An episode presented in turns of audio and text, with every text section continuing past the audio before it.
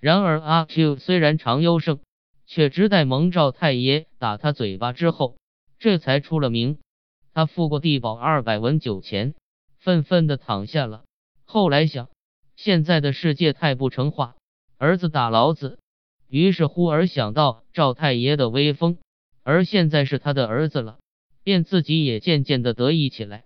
爬起身，唱着小孤孀上坟到酒店去。这时候。他又觉得赵太爷高人一等了。说也奇怪，从此之后，果然大家也仿佛格外尊敬他。这在阿 Q，或者以为因为他是赵太爷的父亲，而其实也不然。魏庄通例，倘如阿七打阿八，或者李四打张三，向来本不算口碑。一上口碑，则打的既有名，被打的也就托必有了名。至于错在阿 Q。那自然是不必说，所以者何？就因为赵太爷是不会错的。但他既然错，为什么大家又仿佛格外尊敬他呢？这可难解。穿早起来说，或者因为阿 Q 说是赵太爷的本家，虽然挨了打，大家也还怕有些真，总不如尊敬一些稳当。否则，也如孔庙里的太牢一般，虽然与猪羊一样，同是畜生。但既经圣人下注，仙儒们便不敢妄动了。阿 Q 此后倒得意了许多年。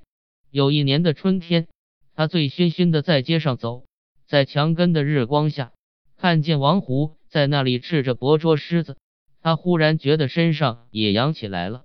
这王胡又赖又胡，别人都叫他王赖胡，阿 Q 却删去了一个赖字，然而非常藐视他。阿 Q 的意思。以为赖是不足为奇的，只有这一部络腮胡子实在太新奇，令人看不上眼。他于是并排坐下去了。倘是别的闲人们，阿 Q 本不敢大意坐下去，但这王胡旁边，他有什么怕呢？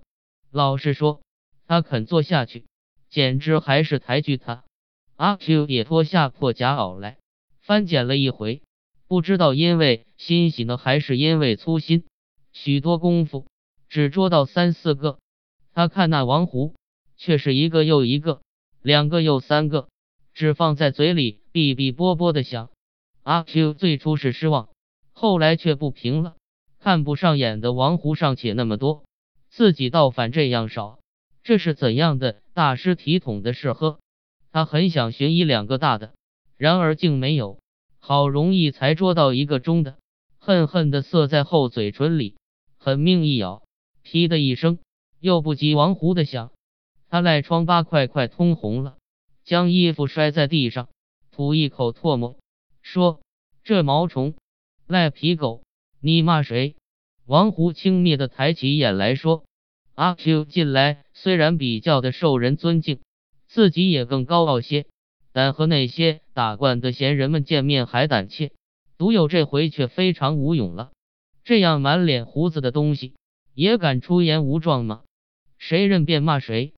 他站起来，两手插在腰间说：“你的骨头痒了吗？”王虎也站起来，披上衣服说：“阿 Q 以为他要逃了，抢进去就是一拳。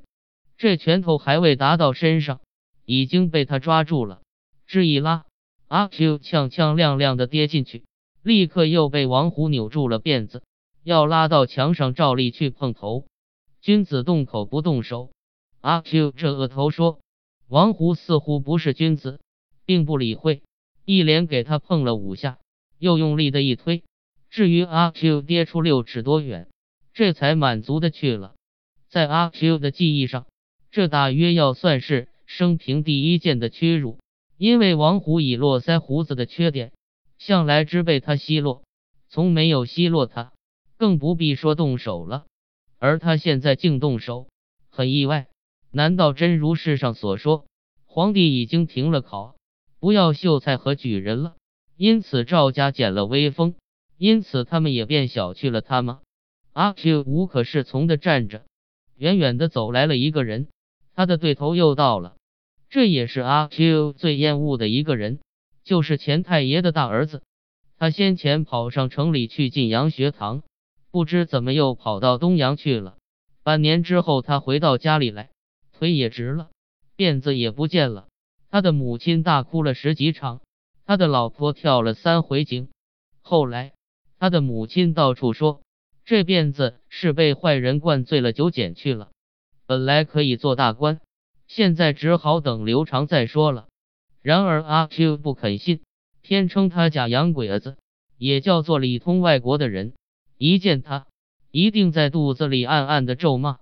阿 Q 尤其深恶而痛觉知的。是他的一条假辫子，辫子而至于假，就是没了做人的资格。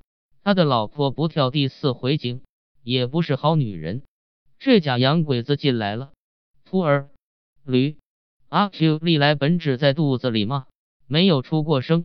这回因为正气愤，因为要报仇，便不由得轻轻的说出来了。不料这秃儿却拿着一只黄漆的棍子，就是阿 Q 所谓哭丧棒。大踏步走了过来，阿 Q 在这刹那便知道大约要打了，赶紧抽紧筋骨，耸了肩膀等候着。果然，拍的一声，似乎却早打在自己头上了。我说他，阿 Q 指着近旁的一个孩子，分辨说：“拍，拍拍。”在阿 Q 的记忆上，这大约要算是生平第二件的屈辱。幸而拍拍的响了之后。于他倒似乎完结了一件事，反而觉得轻松些，而且忘却这一件祖传的宝贝也发生了效力。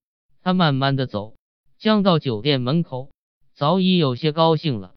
但对面走来了静修庵里的小尼姑，阿 Q 便在平时看见一也一定要唾骂，而况在屈辱之后呢？他于是发生了回忆，又发生了敌忾了。我不知道我今天为什么这样晦气，原来就因为见了你。他想，他迎上去，大声的吐一口唾沫。可，嘿，小尼姑全不睬，低了头，只是走。阿 Q 走进医身旁，突然伸出手去摸着一心剃的头皮，呆笑着说：“徒儿，快回去，和尚等着你。你怎么动手动脚？”尼姑满脸通红的说。一面赶快走，酒店里的人大笑了。阿 Q 看见自己的熏业得了赏识，便愈加兴高采烈起来。和尚动的，我动不得。他扭住一的面颊，酒店里的人大笑了。阿 Q 更得意，而且为了满足那些赏鉴家起见，再用力的一拧，才放手。